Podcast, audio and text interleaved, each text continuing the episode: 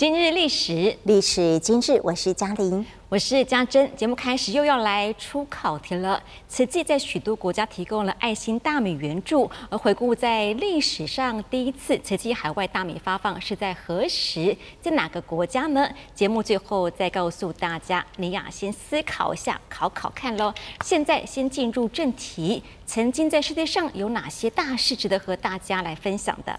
是历史恒久远，今日为您选重点。一九零七年，台湾首位女画家陈静。陈静出生于新竹香山，在老师与父亲的支持鼓励下，到日本东京学习艺术，与两位台湾画家林玉山、郭雪湖称作“台展三少年”。一九九六年获颁行政院文化奖。成为第一位得奖的女性艺术家。一九三六年，世界第一家电视台——英国广播公司 BBC，以黑白画面播送戏剧和新闻，是世界上第一家电视台。一九三六年，加拿大广播公司成立，CBC 是加拿大公共新闻以及资讯服务的机构。随后，在一九四一年成立 CBC News。一九六五年，台湾电视公司的南部电视转播站落成，完成全台电视网。一九八三年，金恩博士纪念日，为纪念金恩博士以非暴力抗争来争取民权运动，每一年一月的第三个星期一定为纪念日。雷根总统将纪念日定为美国联邦的国定假日。一九八四年，赵丽莲退休茶会。中德协统的赵丽莲，又名鹅妈妈，是台湾首位在广播上教英语的老师。尽管患有血癌，仍然坚持奉献于教育。退休茶会，众人不舍。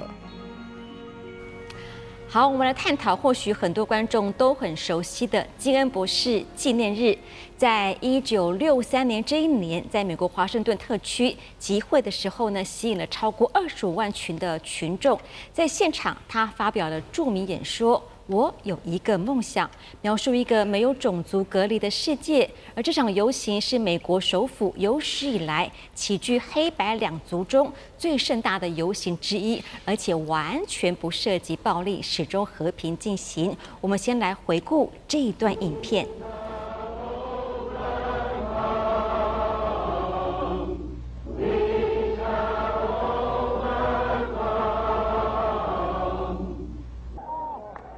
I have the pleasure to present to you Dr. Martin Luther King, Jr.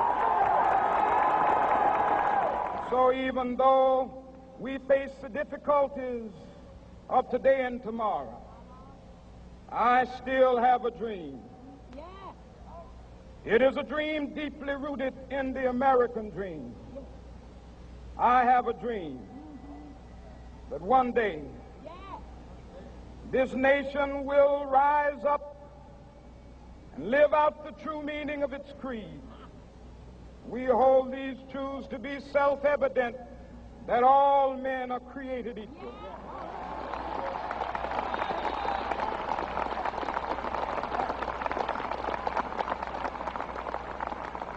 I have a dream that one day on the red hills of Georgia, sons of former slaves and the sons of former slave owners will be, be able to sit down together at the table of brotherhood.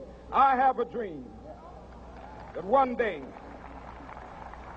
even the state of Mississippi, a state sweltering with the heat of injustice, sweltering with the heat of oppression, will be transformed into an oasis of freedom and justice. I have a dream that my four little children will one day live in a nation where they will not be judged by the color of their skin, but by the content of their character. I have a dream today. 或许观众朋友呢，都曾经透过电影了解过美国的历史，非洲裔的美籍人士地位的转变哦。在生活当中，他们曾经呢，都只能坐在公车的后方。生活中种种不公平的待遇，也促使了金恩博士的民权运动。在这一场一九六三年的著名演说过后，隔一年，美国通过了一九六四年的民权法案。虽然这不是美国的第一条的民权法法案，然而呢，却是最完整有效的一条。这条的法案呢，也保证了人民在居住、大众设施、投票以及公立学校上的平等权。在同一年，金恩博士因为成功率领这场非暴力的示威运动，而荣获了诺贝尔和平奖。不过，奖项背后他也付出了生命的代价，因为呢，在当时啊，率领民权运动的话，是不断的受到暗杀威胁。一九六八年，基恩博士遭到了刺杀。全世界都哀悼这一位象征和平的伟大人物的逝世。在他遇刺之后的十五年过后，一九八三年，美国就订定了马丁路德金恩纪念日。在三年之后的一九八六年，第一次作为法定联邦假日来庆祝。目前呢，美国啊只有三个以个人纪念日是法定假日，其中两个分别是亚伯拉罕林肯纪念日、乔至华盛顿纪念日。马丁路德金恩是唯一的一位非美国总统而享有此殊荣的人。是，如果回到现在的社会当中哦，对应啊联合国的永续发展目标呢，金恩博士的纪念日啊，我们可以从中来探讨有两项的指标，尤其呢第十项减少不平等。马丁路德金恩博士所发起的社会运动是反对种族隔离的和平抗争，它源自于非洲裔的美国人。因为种族的不同，在国家中遭受了歧视跟机会的不平等。再来一项呢，就是指标十六了，和平、正义与有力的制度。当时美国的种族隔离政策呢，是对不同种族的美国人有不公平的政策。那各国应该要促进，而且来执行。非歧视性的法律跟政策，打造平等而且包容的社会，来落实永续的发展。不过，家珍说到这个联合国，我印象中呢，在二零一九年的十一月二号啊。慈济美国总会、联合国工作团队、曾慈惠师姐等人呢，也来向上人报告了年度的工作计划。上人就谈到了慈济呢，为人间做了这么多的事情，只是起于一念很单纯的心，就是不忍众生受苦难。于是呢，顺着这个大时代、大环境的需要，从当地很小范围的慈善做起，不断的呼吁大家一起来发挥爱心，就不断也有志同道合的人一起来投入了，就越来越大的力量为社会人群来付出。对，其实美国志工他们总是希望说，能够透过他们的行动以及爱心的集结，能够打入美国的主流社会，让这一股爱的力量，让更多的美国人能够知道，同时一起来落实。这也是结合了佛陀所说的，其实呢，每个人都具有这一份无私的爱心。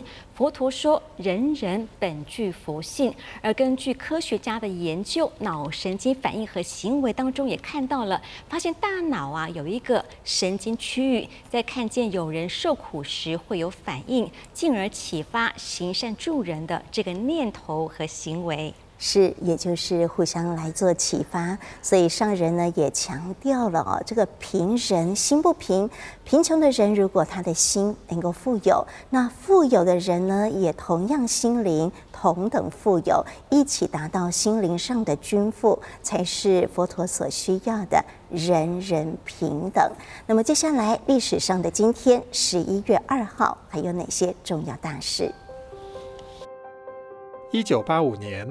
基隆福基矿场发生灾变，福基煤矿于一九四八年开采，一九八五年发生灾变，造成两个人死亡，十一个人受伤。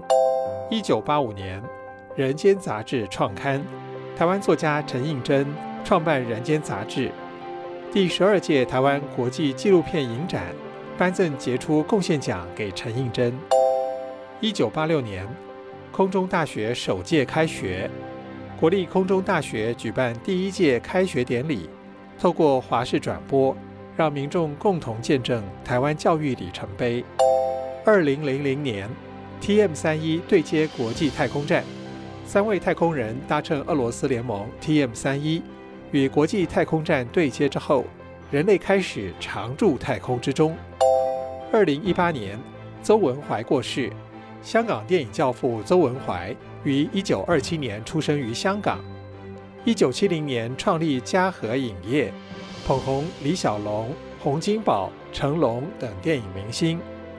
二零一八年往生，享寿九十一岁。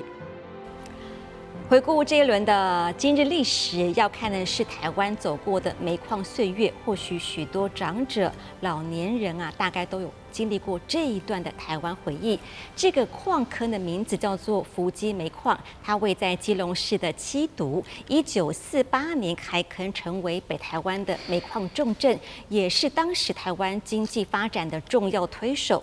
但后来却因为采矿成本实在太高了，而在一九八八年封坑，就是封厂。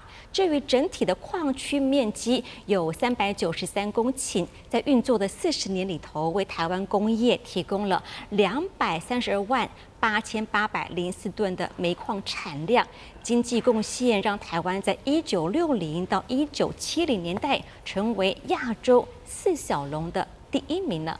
是，所以说当时啊，这个矿场啊，真的是非常的繁华哦，二十四小时矿区都是不打烊的，每一天呢都有来自两三千多名的全台湾各地的矿工，很拼命的在工作，无论是工作啦，或者是休息，全部都待在这个矿场里，因此大家都有革命情感。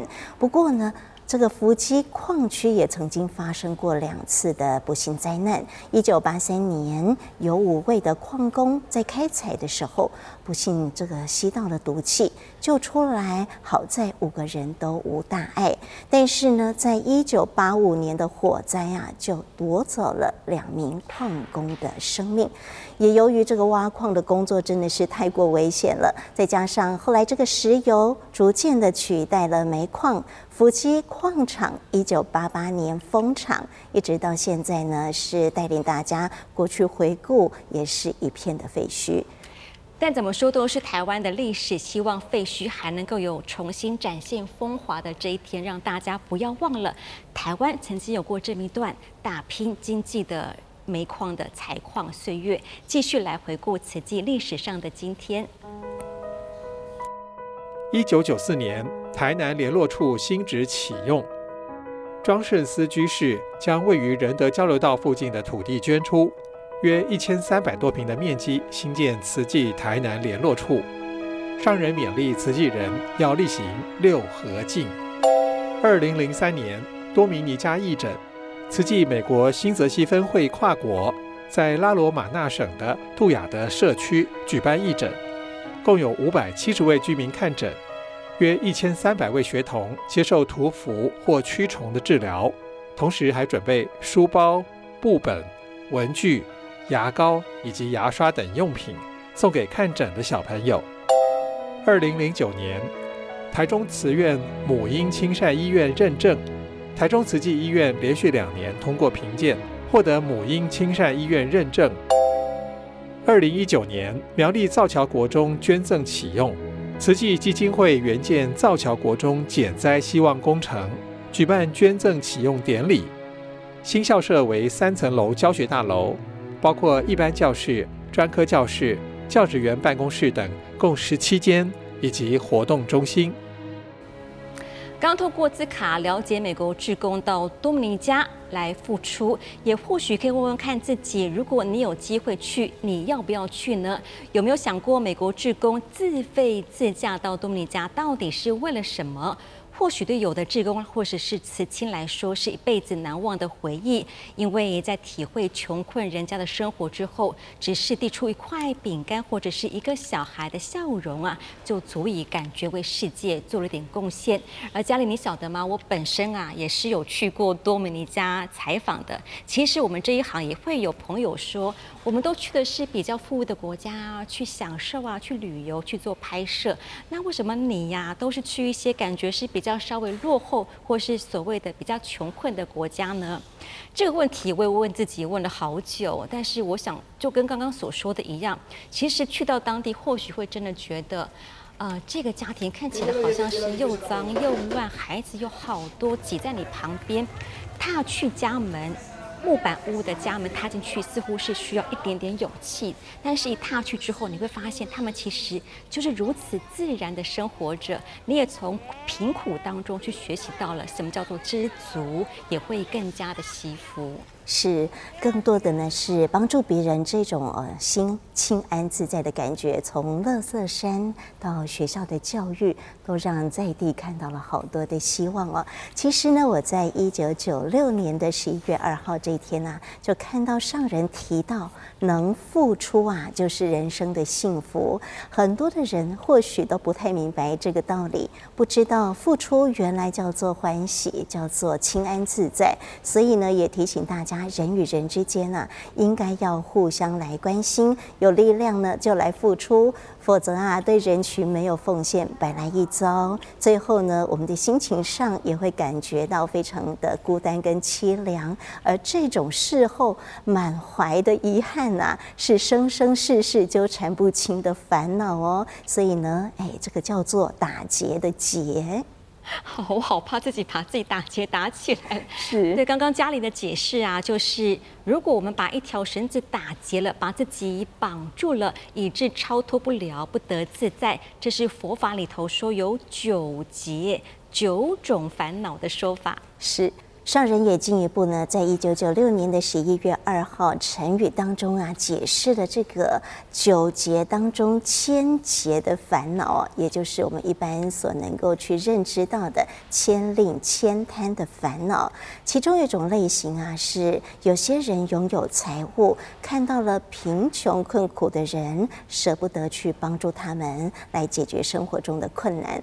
那另外一种类型呢，是吝啬于去付出尝是知识自己的这些聪明来教导人，再来一种呢，是有些人啊，将自己的功夫传授给别人之后啊，自己很后悔啊，这是唯恐他人跟自己来竞争，哎，胜过自己。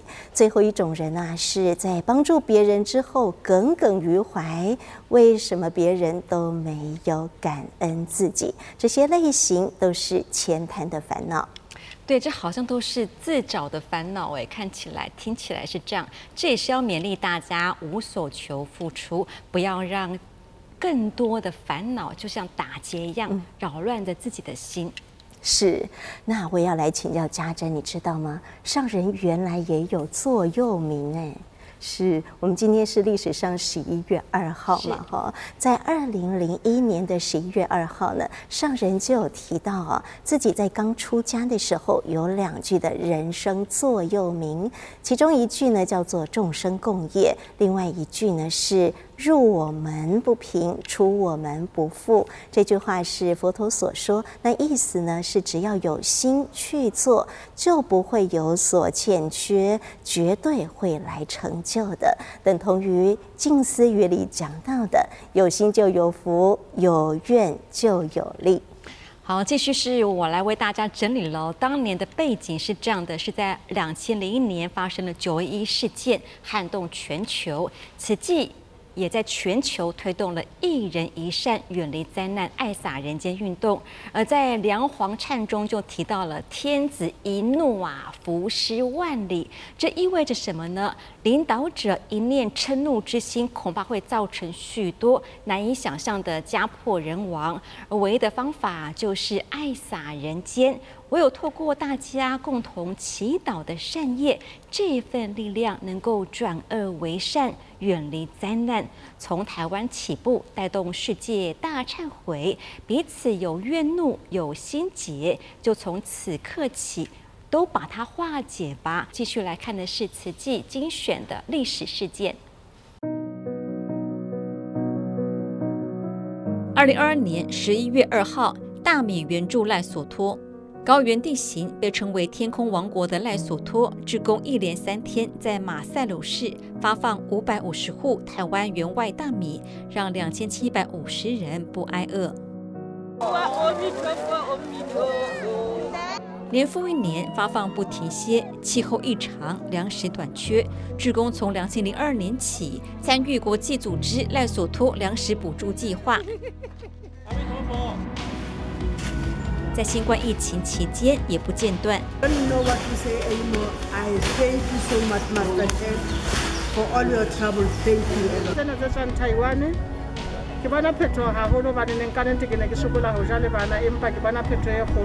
发放粮食疏解燃眉之急，协助农耕透过作物回馈翻转手心。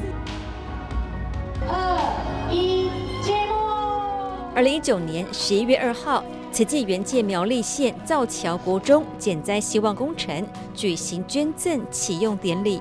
因为有那么好的教学环境，能够造就更多更优秀、更杰出的我们的下一代。新校舍为三层楼教学大楼，包括一般教室、专科教室、教职员办公室等，共十七间，以及活动中心，使用起来也非常舒适。造桥国中过去长久以来因为地层下陷、校舍倾斜，几度规划新建又流标。慈济捐赠大楼的同时呢，县府也愿意给我们一笔水土保持的经费，我们同时把水土做好来，也一并呢把大楼盖好来。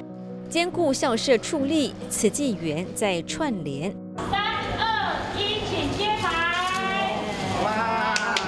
二零二零年，静思阅读书轩坐落校园一角，是知识与心灵的充电站。一九九四年十一月二号，台南联络处新址举行启用仪式。回溯一九九二年十二月，庄圣思居士捐出位于仁德交流道附近的土地，面积约一千三百多坪，成为此济台南的开端。